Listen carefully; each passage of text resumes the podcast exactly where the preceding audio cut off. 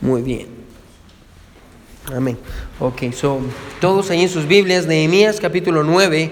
Ah, una vez más, gracias ah, por los visitantes. Hermana María, gracias por estar aquí con nosotros. Es una bendición tenerla. Brother John, thank you for being here. Es una bendición. Me encanta tener a Brother John con nosotros. So, Nehemías capítulo 9.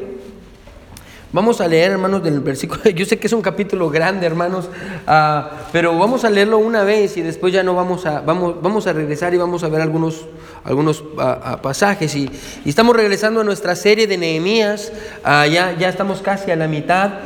este es el sermón número 23 en nuestra serie de sermones eh, en, el, en, el, libro de Nehemías. Y yo creo que es un buen pasaje para, para, es un pasaje perfecto para cerrar el año. Ah, porque yo no sé usted, hermano, y tal vez usted va a estar de acuerdo conmigo, pero ah, todos queremos que el siguiente año sea un año de bendición. Amén. Levante la mano si usted quiere que el siguiente año sea un año de bendición para su vida. Queremos eso, amén. Todos queremos que sea de bendición. Y, y la pregunta es, ¿cómo podemos hacer para que el siguiente año 2020 sea un año de bendición? Ah, bueno, Nehemías 9 nos va a ayudar a aprender y entender un poquito más acerca de cómo podemos tener un año de bendición. So, vamos a leer Nehemías 9 del versículo 1 al versículo 37. La palabra de Dios dice así. Dice, el día 24 del mismo mes se reunieron los hijos de Israel en ayuno y con silicio y tierra sobre sí. Y ya se había apartado la descendencia de Israel de todos los extranjeros y estando en pie confesaron sus pecados y las iniquidades de sus padres y puestos de pie en su lugar, leyeron el libro de la ley de Jehová su Dios, la cuarta parte del día y la cuarta parte confesaron sus pecados y adoraron a Jehová su Dios. Vamos a dejarlo ahí, hermanos, y vamos, como le vamos a cubrir algunos pasajes mejor. Ah, y hoy quiero predicar bajo el título, escuche, quebrantamiento, brokenness, quebrantamiento. Amén. Ese es el título del sermón de hoy. Y a manera de subtítulo, a manera de subtítulo, escuche, cómo tratar con su pecado. Amén. Cómo tratar con su pecado. Cómo podemos tratar con el pecado que tenemos. Amén. Y, y, hermano, créame lo que si usted pone atención al pasaje de esta mañana, hermano, yo creo que va a tener una gran verdad. Y yo creo que, hermano, el siguiente año va a ser un año de bendición. Y es una promesa que vamos a ver hoy en la palabra de Dios. Así que, una vez más, vamos a aprender sobre él quebrantamiento, quebrantamiento. Vamos a. Mi buen Dios que estás en el cielo, te damos gracias, Señor, por tu palabra. Gracias porque eres bueno con nosotros. Dios, yo te pido que tú me uses, que tú nos uses, Señor, y que podamos aprender de ella y que podamos crecer a través de ella, Señor. Te doy gracias por los niños, por los jóvenes, por los bebés, por los hermanos que trabajan en la guardería, con los jóvenes, con los niños, los maestros de escuela dominical, Señor. Gracias por nuestra iglesia. Gracias, Padre, por los hermanos que están aquí. A mi Dios, por los visitantes también. Es una bendición tenerlos, Dios, que podamos crecer en tu palabra y que, mi Dios, podamos tener un año, que sea el año 2020, un año lleno de bendiciones, Señor, y que podamos caminar contigo. Te amamos mucho. En el nombre de Jesús oramos. Amén y amén. Pueden sentarse, hermanos.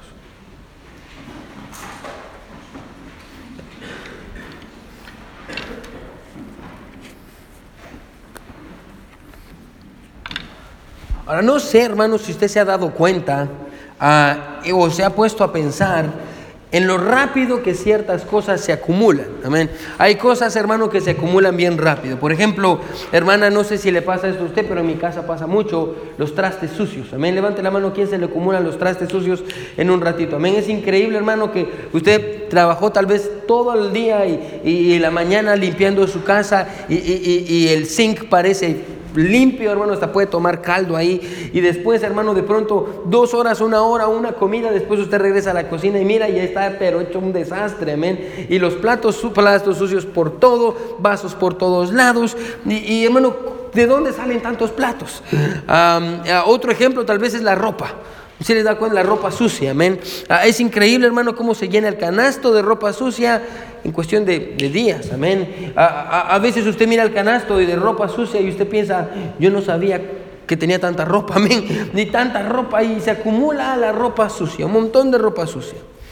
Ahora, ¿Por qué me está diciendo esto, pastor? Ahora, lo que pasa en nuestros hogares, por esto le estoy diciendo, porque lo que pasa en nuestros hogares, hermano, escuche, también pasa en nuestras vidas. Amén. A, lo que pasa en nuestros hogares también pasa en nuestras vidas. Hay cosas, hermano, en nuestras vidas que se acumulan que se acumulan, que si las dejamos ahí, hermano, las cosas crecen. Y, y por ejemplo, muchas veces acumulamos rencores, Amén. cada año usted suma una persona menos en su lista de personas favoritas. Amén. Y, y, acumulamos rencores, acumulamos malos hábitos. Amén. hay malos hábitos que no voy a entrar ahí, pero hay personas que tienen muchos malos hábitos y acumulamos malos hábitos. Acumulamos malos pensamientos. Amén. Dejamos que malos pensamientos vengan a nuestra cabeza. O, otras personas acumulan adicciones adictivas valga la redundancia, muchas adicciones destructivas, perdón, y, y muchas veces incluso actitudes negativas, amargura, acumulamos malas amistades. A veces somos campeones en tener malos amigos, amén, a malas amistades y, y un sinfín, hermano, de tiempo perdido en redes sociales. Bueno, si nos dieran un dólar por cada minuto que perdemos en Facebook o en Twitter o en Instagram, bueno, pasarían, seríamos millonarios todos aquí, amén. Ah, y, tal vez poniéndolo, hermano, y tal vez poniendo todas estas cosas dentro de una categoría más general, podríamos decir, hermano, escuche, que es nuestra tendencia dejar, escuche, que el pecado se acumule en nuestras vidas. Amén. Es nuestra tendencia dejar que, el pecado se acumule en nuestras vidas, que, que, las cosas que no le agradan a Dios se acumulen en nuestras vidas. Tal vez si usted se pregunta, pastor, ¿qué es pecado? Básicamente, hermano, pecado ah, es todo aquello que contradice la palabra de Dios. La Biblia dice que el pecado es la transgresión de la ley y, todo aquello que contradice la palabra de Dios, hermano, es pecado. Incluso la Biblia dice que a veces, hermano, no a veces, sino que cuando usted sabe hacer lo bueno y no lo hace, eso le es contado como pecado. Ah, y, ahora imagínese, hermano, que todos los pecados que hemos acumulado perdón, en el transcurso de nuestras vidas, o, tal vez en el transcurso de este año o esta semana, bueno, imagínense todo ese pecado que acumulamos día tras día, minuto tras minuto, segundo tras segundo, todo, toda esa gran acumulación de pecados que no deberían de estar ahí, a veces, hermano, los cargamos. Y, muchas veces pasa eso. Y la pregunta, hermano, la que, con la que quiero tratar o la que quiero comenzar en esta mañana es esta. ¿Cómo tratamos con el pecado en nuestras vidas? No, porque cuando usted tiene platos sucios, usted los lava. Cuando usted tiene ropa sucia, la mete a la lavadora. Pero ¿cómo tratamos con el pecado en nuestras vidas? Y el problema, hermano, es que, escuche, usted decide que tiene que lavar platos porque usted mira el montón de platos sucios, amén. Usted decide que tiene que lavar la ropa sucia porque ya la ropa no cabe en el canasto. Pero a veces, hermano, la razón por la que no tratamos con el pecado en nuestras vidas es porque no lo miramos no miramos el pecado. No miramos que no hay una gran fila amontonada de pecados, sabemos que está ahí, sabemos que los pecados están ahí, pero no, no, no los podemos ver. Entonces muchas veces, hermano, ah, porque ignoramos y no miramos los pecados y no nos importan, ah, los dejamos ahí. Ahora, hermano, es bíblico y es correcto tratar con el pecado. Y es lo que vamos a aprender en esta mañana. Vamos a aprender cómo, cómo deberíamos o cómo podemos tratar con el pecado. Y yo creo, hermano, que Nehemías 9 nos va a ayudar a aprender, con él, a, aprender a, tratar con nuestro pecado. Y si usted, hermano, es un pecador en esta mañana, creo que usted se va a identificar con este pasaje. Amén. Levante la mano si usted es un pecador.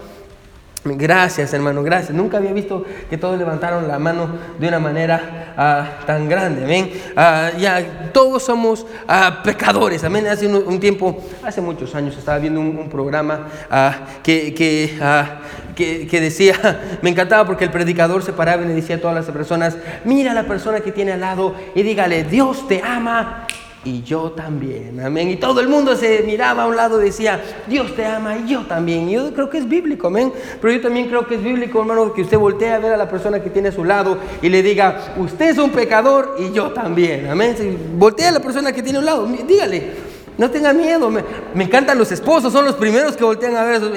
Usted es un pecador y yo también, amén. Ah, e, esa es una gran realidad. Somos pecadores, hermano. Y si ustedes pecador como yo, hermano, escuche, si usted es un pecador como yo, ah, yo creo que usted va a sentirse identificado con el pasaje de esta, de esta mañana. Ahora, si usted sabe que la acumulación de pecados en su vida parece la canasta de ropa sucia, hermano, yo creo que Dios le va a hablar a través de este pasaje. Ahora, La última vez, hermano, que estuvimos considerando el libro de Nehemías, Terminamos el capítulo 8, se recuerda, vimos cuatro predicaciones en el capítulo 8 y dijimos que el capítulo 8 contenía el avivamiento del pueblo de Israel. El avivamiento, ¿qué es avivamiento? Avivamiento, hermano, es cuando las personas se enamoran una vez más de Dios. Es cuando, como dijo John, cuando usted está en fuego. You're on fire for the Lord. Usted tiene fuego ah, por Dios. Eso es estar avivado, que usted quiere servir a Dios, quiere ganar almas, quiere tocar puertas, quiere compartir el Evangelio con otros, quiere, quiere servir en la iglesia. Eso es avivamiento, estar en fuego por el Señor. en el capítulo 8, hermanos, encontramos el avivamiento del pueblo de Israel.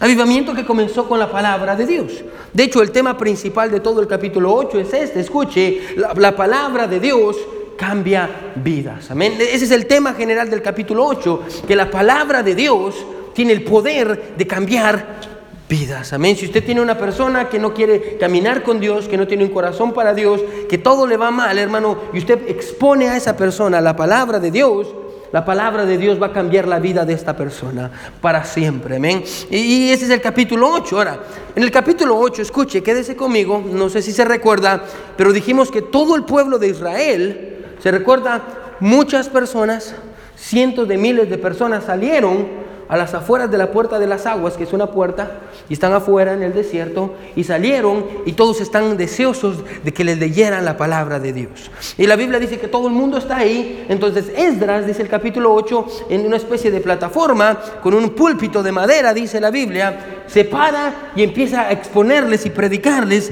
la palabra de Dios. Ahora la palabra de Dios, quédese conmigo, eh, la palabra de Dios produjo tres cosas que vimos en el capítulo 8, solo estamos recapitulando. Primero, la palabra de Dios produjo arrepentimiento. ¿Se recuerda? El pueblo se arrepintió y lloró por su pecado. Número dos, la palabra de Dios produjo gozo. Y se recuerda que vimos el pasaje que dice, el gozo del Señor es nuestra fortaleza. Y después, la palabra de Dios produjo obediencia. La gente regresó a hacer la fiesta de los tabernáculos que por mucho tiempo habían olvidado. Eso fue lo que la palabra de Dios produjo en el pueblo de Israel en el capítulo 8, pero también dijimos esto, escuche, que el libro de Nehemías, bueno, el capítulo 8, marca una transición en el libro de Nehemías. Eh, una transición, hermano, y podemos dividir el libro de Nehemías en dos. Del capítulo 1 al capítulo 7 encontramos la reedificación de los muros. Y en el capítulo 8 al capítulo 13 encontramos la reedificación del pueblo. No se preocupen, encontramos la reedificación del pueblo. Entonces, la mitad del libro nos habla acerca de la reedificación de los muros y la última mitad nos, nos habla acerca de la reedificación del pueblo. Ahora, ponga atención. tres semanas han pasado desde el gran avivamiento del capítulo 8. Tres semanas ya pasaron, amén. Y, ahora quiero que miremos cómo está el pueblo de Israel y qué es lo que está pasando con el pueblo de Israel. Y quiero que notemos qué es lo que dice la Biblia. Mire, mire cómo lo encontramos. Solo vamos a ver estos tres versículos y después vamos a ir resumiendo todo el resto del capítulo.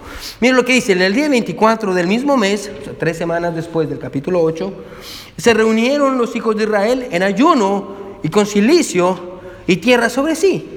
Y ya se había apartado la descendencia de Israel de todos los extranjeros, y estando en pie, confesaron sus pecados y las iniquidades de sus padres, y puestos de pie, en su lugar leyeron el libro de la ley de Jehová, eh, su Dios, la cuarta parte del día, y la cuarta parte confesaron sus pecados y adoraron a Jehová, su Dios. Ahora, al considerar, hermano, escuche, estos versículos, yo creo que es evidente una cosa. Conmigo. Y lo que es evidente es que el pueblo de Israel está afligido por sus pecados. Están afligidos por, su pecado. Y una prueba de ello, por ejemplo, hermano, escuche, es que la Biblia dice que ellos están ayunando. Ellos están ayunando. Ahora, pastor, ¿qué es el ayuno? ¿Qué es el ayuno? ¿Qué es el fasting? ¿Qué es el ayuno? Ahora, el ayuno es esto, escuche. Es la abstención temporal del alimento que sostiene nuestras vidas. ¿Amén? Ese es el ayuno. La abstención temporal de alimento. Cuando alguien dice es que estoy ayunando, lo que está diciendo es esto, me estoy absteniendo de comer comida ah, durante un tiempo. Una, puede ser seis horas, ah, ah, puede ser un día. Si usted me pregunta a mí cómo me gusta a mí ayunar, a mí me gusta comenzar a las seis de la tarde para las seis de la tarde del siguiente día. así me gusta a mí ayunar, así aprendí. Entonces, usted puede ayunar Ahora, no, no, haga lo mismo que hace el hermano Leonel. Amén. El hermano Leonel empieza a ayunar a las 9 de la noche y termina a las 5 de la mañana. Amén. Ah, está ayunando mientras está dormido. Amén. Eso no se lo recomiendo. Amén. Ah, eso no es ayuno. Amén. Ah, ayuno, hermano, es cuando usted está en el día y usted no come nada y, y usted se abstiene de alimento por un tiempo. Ahora, escuche, todos necesitamos comida. Amén. Todos necesitamos comida. Pero ¿por qué Dios habría de pedirnos que no comamos? Si todos necesitamos comida, ¿por qué Dios debería decir, ayunen? Bueno, escuche esto, porque aunque todos necesitamos comida, hay cosas en nuestras vidas que son más importantes que la comida. Es por eso que ayunamos, para decirle a Dios, Dios, escuche, la comida es importante para mí, pero hay cosas más importantes que la comida, como quién? como Él, como Él. Hay cosas más importantes en nuestra vida que la comida misma, como Dios. Escuche, cuando ayunamos, estamos poniendo a un lado lo que creemos que necesitamos para enfocarnos en lo que verdaderamente necesitamos. Amén. Cuando usted ayuna, escuche, usted está poniendo a un lado las cosas que usted cree que necesita, como la comida, para enfocarse en las cosas que verdaderamente importan, como Dios y su palabra. Amén. E, e, eso es el ayuno. Así que lo que encontramos aquí en el pasaje, hermano, quiero que escuche, es que el pueblo se siente afligido, hermano, por su pecado y, y no están comiendo para decirle a Dios esto. Escuche, Dios, te necesitamos. Vamos a poner a un lado nuestro deseo por comida porque te necesitamos. Amén. Eso es lo que hace el ayuno. Ahora, hermano, yo no sé si usted ha ayunado, pero, pero yo lo animo. Jesús dijo esto, cuando, cuando ayunéis, ¿qué está diciendo Jesús? Jesús ya, se, Jesús ya está suponiendo que nosotros ayunamos. Amén. Jesús dijo, no, no dice, por favor, ayuna, no. Dice, cuando ayunéis, Él ya está suponiendo que los cristianos ayunan. Y yo no sé si le pasa esto, hermano, pero cuando yo ayuno, y ya llevo tres horas de ayuno, ya las cheeseburgers de McDonald's, empiezan a ver deliciosas, amén. Y, ya y el queso derretido, aunque usted sabe que es plástico, literalmente, pero usted lo mira ah, las. Ya a las, a las seis horas, una Whopper de, Burger King ya empieza a tener el olor. Ya a las, no sé, a las 10 horas, ya el combo número 5 de Chick-fil-A ya, ya lo trae loco a usted, amén. Y usted se está negando algo que usted quiere mucho porque usted está dándole lugar a algo que es más importante. Y eso, hermano, escuche, cuando uno ayuna, eso llama la atención de Dios. Porque usted está, escuche, no porque usted se está sacrificando, sino porque usted está poniendo a un lado las cosas que necesita para enfocarse en lo que importa. So, aquí tenemos al pueblo de Israel, escuche, que está ayunando. Ellos están ayunando, ah, y no solo están ayunando, sino la Biblia dice esto, que también tienen un silicio. Ahora, ¿qué es el silicio? Ahora, el silicio, hermano, el silicio básicamente es esto. El silicio es un chaleco un chaleco que se ponían, un chaleco de, de, una tela sucia y una tela muy barata que ellos se ponían encima y que cuando las personas, yo, creo hermano que los judíos son muchos de simbolismos. De hecho, en los tiempos bíblicos, hermano, cuando una persona moría, las personas que estaban ahí le pagaban a otras personas para que vinieran a llorar, los plañideros. ¿Se recuerda que hemos aprendido de eso? Si, usted, si alguien moría en su casa, usted salía y dependiendo del dinero de la gente, le pagaba a ciertas personas para que las personas vinieran a llorar, porque entre más lloraban, más grande era el funeral, amén. Así era el pueblo de Israel. So, una de las cosas, lo que es el silicio es esto, es que se ponían un chaleco un chaleco sucio y de tela muy barata, y todas las personas que miraran a las personas con el silicio iban a decir, este hombre está sufriendo. So, tenían que ponerse, bueno, si fuera en nuestros días, hermano, yo conozco ciertas hermanas y hermanos que anduvieran con el chaleco todos los días, amén. Ay, pobre de mí, ay, cómo sufro, amén. No, pero en ese tiempo, hermano, es lo que pasaba, se ponían un chaleco de silicio, ay, que era este, que ya les conté, ah, para que las demás personas vieran y dijeran, este hombre está en aflicción o esta mujer está sufriendo. Y encima de eso tomaban tierra y se echaban la tierra en la cabeza. Una vez más, señal de dolor y de aflicción. Amén. No me cree, mire, mire lo que dice el versículo 1, para que mire que no le estoy mintiendo. Mire lo que dice el versículo 1. En, los 24 ah, perdón, en el día 24 del mismo mes se reunieron los hijos de Israel en ayuno, con silicio y tierra sobre sí. Ah, todos están haciendo todo esto y la pregunta es, ¿por qué? ¿Por qué? Muy, muy sencillo. Todo esto, hermano, escuche, simboliza ah, el arrepentimiento en su corazón. Simboliza, hermano, escuche, quédese conmigo, eh, que están afligidos por su pecado. Ahora, la pregunta que yo quiero ah, que nos hagamos en esta mañana, quédese conmigo, es esto, es, ¿qué los llevó a afligirse por su pecado? ¿Qué los llevó a afligirse por su pecado? Bueno, la respuesta está en el versículo 3. Miren lo que dice el versículo 3. Y puestos de pie en su lugar, leyeron el libro de la ley de Jehová de su Dios, la cuarta parte del día, eso quiere decir tres horas, y la cuarta parte confesaron sus pecados y adoraron a Jehová su Dios. La cuarta parte del día son tres horas. So, ellos habían pasado, escuche, quédese conmigo, tres horas leyendo la palabra de Dios. Durante tres horas habían pasado escuchando la palabra de Dios y esto los llevó a sentirse incómodos con su pecado. Y lo que vemos en el pasaje, escuche todo esto del ayuno, del silicio, de la tierra, es el resultado de su aflicción. Ahora déjeme hacerle una pregunta en esta mañana, quédese conmigo. Bueno, ¿cuándo fue la última vez que la palabra de Dios lo hizo sentir a usted incómodo con su pecado? ¿Cuándo fue la última vez? ¿O cuándo fue la última vez, hermano, escuche, que se sintió usted afligido por haberle fallado a Dios? ¿Cuándo fue la última vez, hermano, ponga atención, que usted se sintió mal y que usted se sintió con dolor en su corazón y usted dijo, yo le he fallado a Dios, yo no he hecho lo que tengo que hacer, yo he pecado, yo he mentido, yo he robado, yo he tenido malos pensamientos, yo he tenido dicho malas palabras, yo no estoy siendo lo que debería de ser? ¿Cuándo fue la última vez que usted se sintió incómodo con su pecado? Bueno, y no me estoy refiriendo, escuche, a hacer lo que el pueblo de Israel hizo. Bueno, no, no, no, no, le estoy pidiendo que usted venga con su chaleco todo sucio y apestoso y se siente ahí y todos miremos y digamos, ay, pobrecito el hermano, eh, eh, se siente afligido por su pecado. No, me refiero a eso, escuche esto, no me refiero a hacer lo que el pueblo de Israel hizo, me refiero, escuche, a tener la actitud que el pueblo de Israel tuvo. Pastor, ¿cuál fue esa actitud? Escuche, una actitud de quebrantamiento una actitud de quebrantamiento. Así que es evidente, hermano, que el pueblo de Israel está afligido y está quebrantado por lo que le han hecho a Dios. Pero estar afligido, hermano, con su pecado no es suficiente. Quédese conmigo. Solo lo que va a pasar, hermano, en el versículo 4. Mírenlo conmigo, el versículo 4. Miren lo que dice. ¿Sí está conmigo? Amén.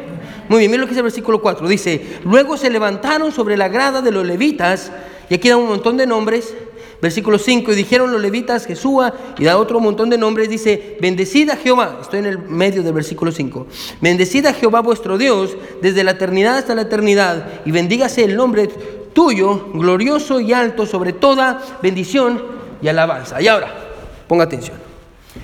Desde el versículo 5, 6 hasta aproximadamente el versículo, versículo 32, escuche, lo que va a pasar es que los levitas que son los líderes del pueblo, van a hacer un resumen de toda la historia del pueblo de Israel, hasta ese punto. Ah, básicamente lo que va a pasar es esto, se va a parar, a el, se paró uno de los levitas, los líderes, y empezaron a, recontar o a contar la historia del pueblo de Israel. Escuche, y empezaron a decir esto, escuche, empezaron a decir, Dios, escuche, fue fiel con nuestro padre Abraham. ¿Se recuerda de Abraham? Abraham. Abraham vivía en una tierra donde todos eran pecadores en Ur de los Caldeos. Y ahí Dios le habló a Abraham y Dios le dijo, ¿sabes qué, Abraham? Yo te voy a dar una tierra. Mira las estrellas y así va a ser tu descendencia. Mira, como las arenas del mar. Su esposa era estéril, amén, Sara. Pero la Biblia dice que Dios, escuche, fue fiel con Abraham. Y la Biblia dice que Dios fue fiel con Abraham y Dios le dio una tierra, le dio un lugar y Dios lo llevó ahí. Y después empieza a contar, escuche, cómo Dios fue fiel con el pueblo de Israel. En ¿Se recuerda en Egipto? Cuando estaban en Egipto, durante más de 400 años el pueblo de Israel estuvo en Egipto. Y de ahí Dios tomó al pueblo de Israel y lo sacó de Egipto con mano fuerte a través de Moisés. Y, abrió el mar rojo y vinieron plagas. Y Dios sacó al pueblo de Israel y, y los llevó al desierto. Y cuando el pueblo de Israel tuvo hambre, Dios les dio comida. Y cuando tuvo sed, Dios les dio bebida. Y, Dios los sostuvo. Y Dios era una columna de, humo en el día y una de fuego en la noche para protegerlos y darles calor. Y Dios los sostuvo y los cuidó. Y Dios los protegió. Y Dios los llevó a la tierra prometida. Escuche, y lo que está haciendo es esto. Y a pesar de todo eso, el pueblo de Israel le falló a Dios. El pueblo de Israel pecó. Dios los acababa de sacar, escuche, de Egipto. Y ellos hicieron un becerro y empezaron a adorar al becerro. Ellos se enojaban con Dios, ellos maldecían a Dios y estaban inconformes con Dios les dio comida y les dio maná y ellos dijeron, ay, ya no queremos maná, ya no queremos la comida que Dios nos da. Dios les dio agua y ellos se peleaban y ellos se, enojaban. Y esa es la historia del pueblo de Israel. Y así Dios, escuche, a pesar de su infidelidad, Dios los llevó una y otra vez al lugar donde Dios les había prometido. Dios les dio la tierra prometida y los llevó a conquistarla. Y Dios permaneció fiel con ellos. Incluso llegamos al libro de jueces, y todo eso, le estoy resumiendo todo ese pasaje grande. Incluso llegamos al libro de jueces, y en el libro de jueces la Biblia dice esto, que el pueblo de Israel fallaba a Dios. Entonces Dios los entregaba en manos de los enemigos, y el pueblo de Israel se arrepentía. Entonces Dios mandaba un juez. Se recuerda a Sansón, Jefté, Gedeón, y el juez los liberaba, y cuando se moría el juez, el pueblo de Israel volvía a hacer lo malo. Y así sucesivamente, y Dios fue fiel con ellos una y otra vez, y la fidelidad de Dios no cambió. Dios entonces después de los jueces dijo, ¿sabe qué? Les voy a mandar profetas para que me escuchen. Y Dios empezó a mandar profetas y envió a Isaías, a Jeremías. Y, hermano, ¿y sabe qué hacían con los profetas? Los mataban. Isaías lo, lo cortaron con un serrucho en dos. Mano, hicieron un montón de atrocidades con Jeremías, con Ezequiel. Bueno, lastimaban a los profetas y los mataban. Pero aún así, escuche, Dios fue fiel con el pueblo de Israel. Esa es la historia del pueblo de Israel. Ahora, la razón por la que los líderes, escuche, están usando esta historia del pueblo de Israel es porque muestra dos cosas. ¿Qué cosas muestra la historia del pueblo de Israel? Bueno, la historia del pueblo de Israel, escuche, muestra esto.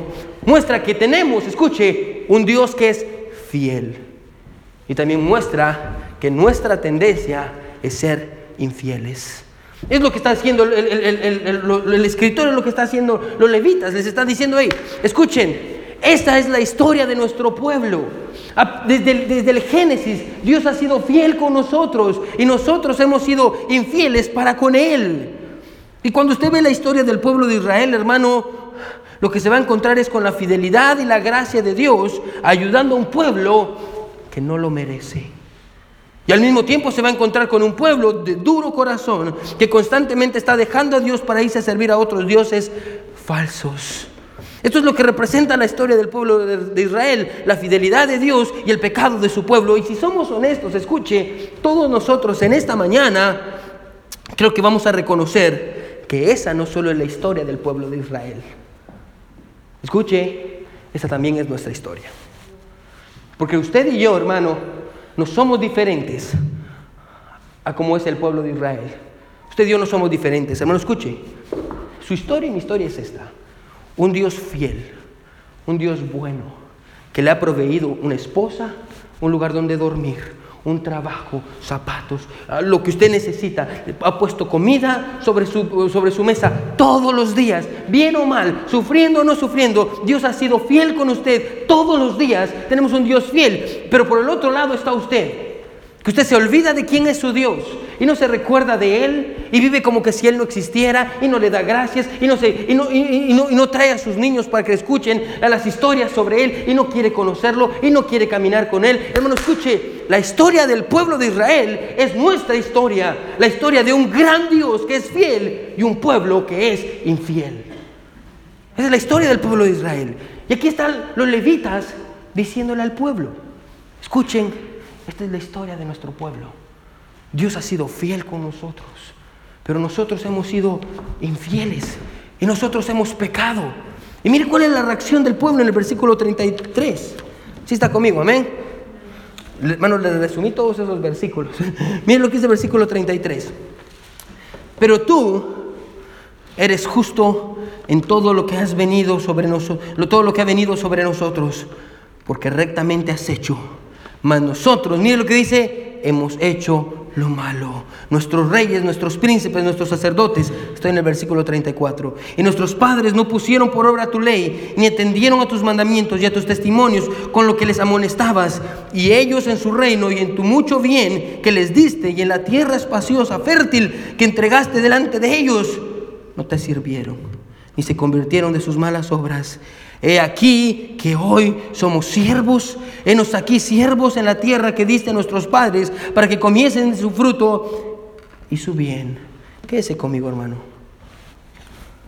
Ellos entendieron, escuche, me encanta.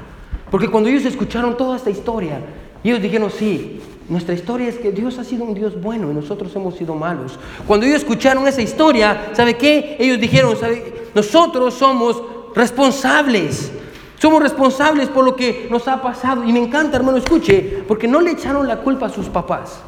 No dijeron, ah, es que nuestros padres en el pasado fueron pecadores. Y no le echaron la culpa a su pasado, es que mi pasado. No le echaron la culpa a Dios, es que Dios no me quiere. No, no hicieron excusas por su pecado. Ellos entendieron que como consecuencia de su pecado, ellos estaban sirviendo como esclavos y estaban sufriendo en la misma tierra que Dios les había dado.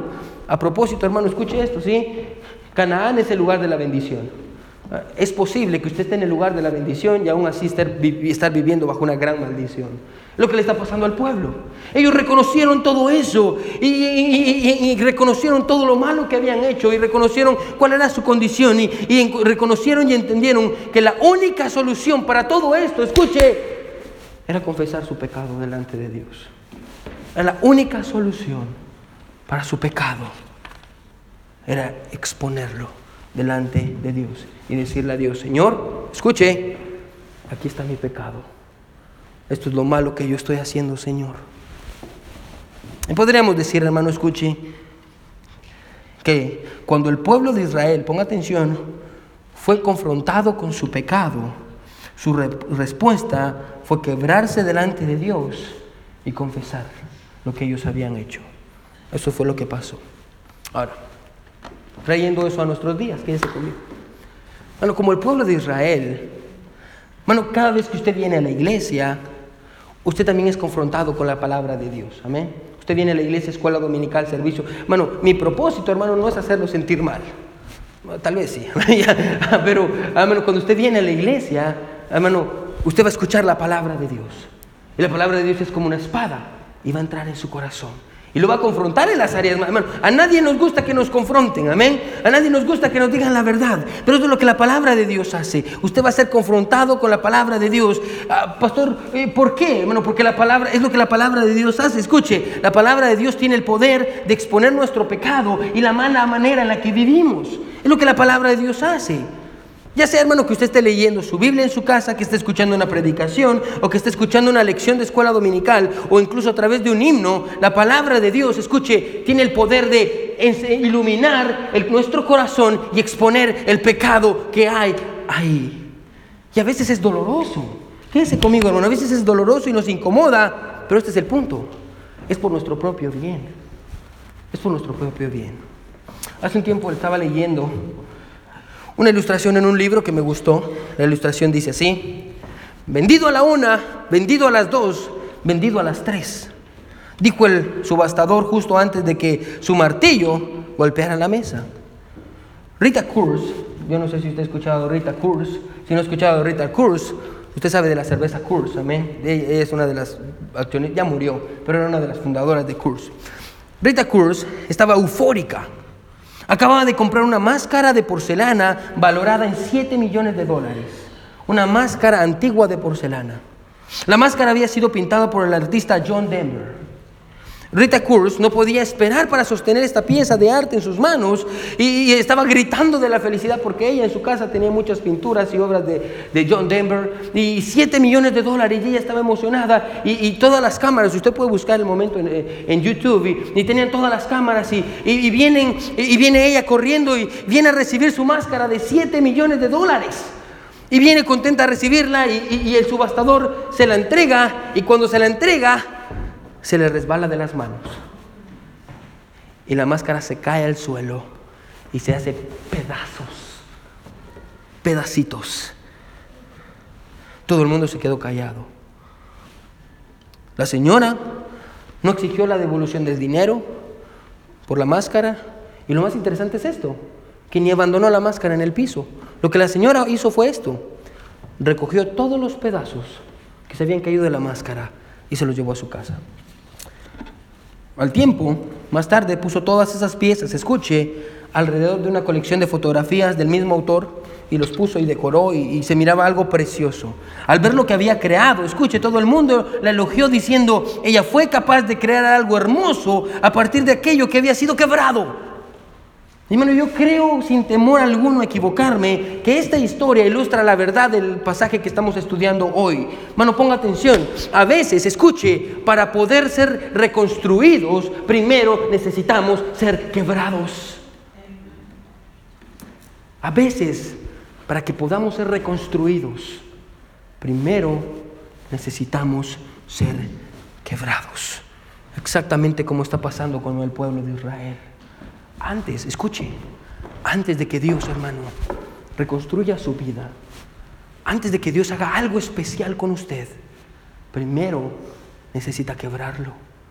Primero, pastor, ¿cómo me va a quebrar? Como lo hizo con el pueblo de Israel. Le va a enseñar su, su pecado. Le va a enseñar que usted no es bueno. Le va a enseñar las áreas donde usted está fallando y las áreas en las que usted ha ofendido a Dios y lo que le ha hecho a Dios. Bueno, porque su pecado y mi pecado va en contra de Dios. Y Dios no se agrada con nuestro pecado. Dios no está feliz cuando le fallamos, cuando mentimos, cuando robamos, cuando tenemos malos pensamientos, cuando decimos cosas que no tendríamos que decir, cuando no honramos a nuestro papá y nuestra mamá y no queremos y no amamos a nuestros hijos, cuando no hacemos lo que deberíamos de hacer. Todo eso es pecado. Y Dios nos enseña nuestro pecado. Pastor, ¿para qué? Para quebrarnos. ¿Y por qué quiere quebrarnos? Porque es la única manera de reconstruirnos. A veces, hermano, para que Dios nos pueda reconstruir, primero Dios necesita quebrarnos. Y la verdad, hermano, escuche, siendo honestos, es que todos queremos ser reconstruidos por Dios. Amén. Pero nadie quiere ser quebrantado por Él. Todos queremos ser reconstruidos, pero nadie quiere ser quebrantado. Todos queremos, hermano, escuche, que nuestro año 2020 sea un año de bendición, pero nadie quiere tratar con aquello que impide que Dios nos bendiga que es, escuche, nuestro pecado. Nadie quiere tratar con el pecado en sus vidas. Nadie, hermano, y si lo tratamos, lo tratamos de la manera equivocada. Ponga atención, hermano. Si usted toma su pecado a la ligera, hermano, y piensa que su pecado no está ahí, se recuerda la, introducción como, como, hermano, como los trastes sucios y como la ropa sucia en la canasta. Hermano, si usted ignora que los trastes están ahí, ¿será que desaparecen? No. ¿Qué pasa? Crecen crecen. Es exactamente igual que su pecado. Bueno, ignorar su pecado no hace que su pecado se vaya. Ignorar su pecado solo hace que su pecado crezca y crezca y crezca y crezca. Bueno, si usted intenta cubrir su pecado, ponga atención. Bueno, si usted va, aquí están los trastos sucios y usted agarra una sábana y la pone encima para hacer que no están los trastos ahí, ¿qué es lo que va a pasar? Su casa se va a llenar de un mal olor. Todo se va a agravar. De igual manera pasa con su pecado. Si usted cubre su pecado, solo se va a agravar. Hermano, si usted culpa a otros, hermano, escuche esto. Ay, sí, es que la culpa es de mi papá, de mi esposo, de mis hijos, de mis hijas, de Dios. Todo el mundo tiene la culpa, hermano. Si usted le echa la culpa a todo el mundo, hermano, usted nunca va a encontrar una solución. La única manera de poder tratar con su pecado de una manera bíblica, escuche, y tener un año 2019 bendecido, escuche, es confesando su pecado y abandonándolo. Bueno, yo le garantizo, y ahorita vamos a ver una promesa, que si usted se aleja de su pecado y se aleja de las cosas que Dios no quiere para usted, bueno, yo le garantizo que el año 2020 va a ser un año de bendición en su vida. Si usted se aleja de todo aquello que le roba la bendición de Dios, si usted se aleja de lo que, si usted se aleja de todo aquello que Dios quiere hacer por usted. La Biblia dice esto, no vaya ahí. Proverbios 28, 13 dice esto. El que encubre sus pecados no prosperará, mas el que los confiesa y se aparta alcanzará misericordia. Bueno, tal vez usted en esta mañana escuche necesita tratar con sus pecados. Tal vez Dios le está mostrando que usted no es una buena persona, que usted ha fallado y usted necesita confesarlos. La Biblia dice esto, hermano, y termino con esto. Segunda de Crónicas 7:14 dice esto. Grábenselo. Y si quiere subrayarlo en su Biblia, hágalo. Segundo de Crónicas 7:14 dice esto. Si se humillare mi pueblo, sobre el cual mi nombre es invocado, y oraren y buscaren mi rostro, y se convirtieran de sus malos caminos, entonces yo oiré desde los cielos y perdonaré sus pecados y sanaré su tierra. ¿Qué está haciendo Dios? Dios está diciendo esto. Para que yo pueda volver a reconstruirlos, primero tengo que quebrarlos. Yo quiero preguntarle esto, hermano. ¿Dios ya lo ha quebrado a usted? ¿Cuándo fue la única vez, la última vez, perdón, cuándo fue la última vez que usted se sintió incómodo con su pecado? Y usted quiso decirle, Señor, perdóname, porque por mi culpa, como el pueblo de Israel, por mi culpa mis hijos están sufriendo. Por mi culpa yo estoy donde estoy. Por mi culpa me está pasando lo que me está pasando. Señor, es mi culpa. Perdóname. Necesito tu ayuda. Necesito tu ayuda. Señor, estoy quebrantado porque necesito que tú me reconstruyas. ¿Cuándo fue la última vez que usted hizo eso? O tal vez usted nunca lo ha hecho. Tal vez hoy es un buen tiempo para hacerlo. Todos con sus ojos cerrados y cabeza inclinada. Nadie viendo. Todos con sus ojos cerrados y cabeza inclinada. Nadie viendo.